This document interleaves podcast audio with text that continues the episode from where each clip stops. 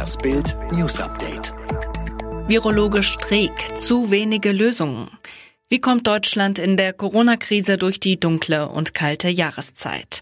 Aus Sicht des Virologen Hendrik Streeck haben die Verantwortlichen es im Sommer verpasst, pragmatische Lösungen für die Zeiten mit steigenden Corona-Infektionszahlen zu finden.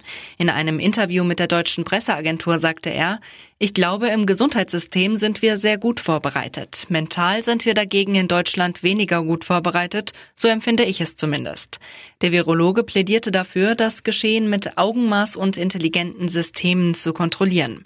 Als Beispiel nannte er Schnelltests am Eingang von Pflegeheimen. Mick Schumacher gibt Formel 1 Debüt am Nürburgring.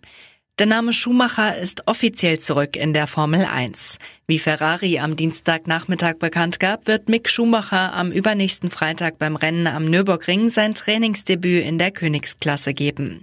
Der Sohn von Legende Michael Schumacher startet im ersten freien Training für das Alfa Romeo Team, das von Ferrari mit Motoren ausgerüstet wird. Antonio Giovinazzi muss dafür pausieren. Mick, ich bin überglücklich, diese Chance im freien Training zu bekommen, dass meine erste Formel-1-Teilnahme an einem Wochenende vor meinen Heimfans am Nürburgring sein wird, macht diesen Moment noch spezieller. Bayern-Star Sané fällt länger aus. Schlechte Nachricht für den FC Bayern. Die Münchner müssen längere Zeit auf Star-Neuzugang Leroy Sané verzichten. Nach Bildinformationen fällt der Nationalspieler drei bis vier Wochen aus. Trainer Hansi Flick auf der Pressekonferenz vor dem Supercup-Spiel gegen Dortmund. Leroy fällt leider aus. Wir hoffen, dass er nach der Länderspielpause zurückkommt. Er hat eine Kapselverletzung im rechten Knie. Britischer Wanderer überlebt 100 Meter Sturz.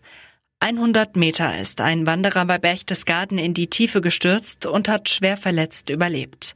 Nebel, Schnee, Kälte, das alles hielt vier junge Männer aus England nicht davon ab, den 1881 Meter hohen Kehlstein hochzukraxeln. Allerdings in kurzen Hosen und Turnschuhen, das konnte nicht gut gehen. Purer Leichtsinn. Bei dem schlechten Wetter und dem rutschigen Untergrund hatten ein Brite und drei Wanderkumpel Probleme, sich zu orientieren und voranzukommen.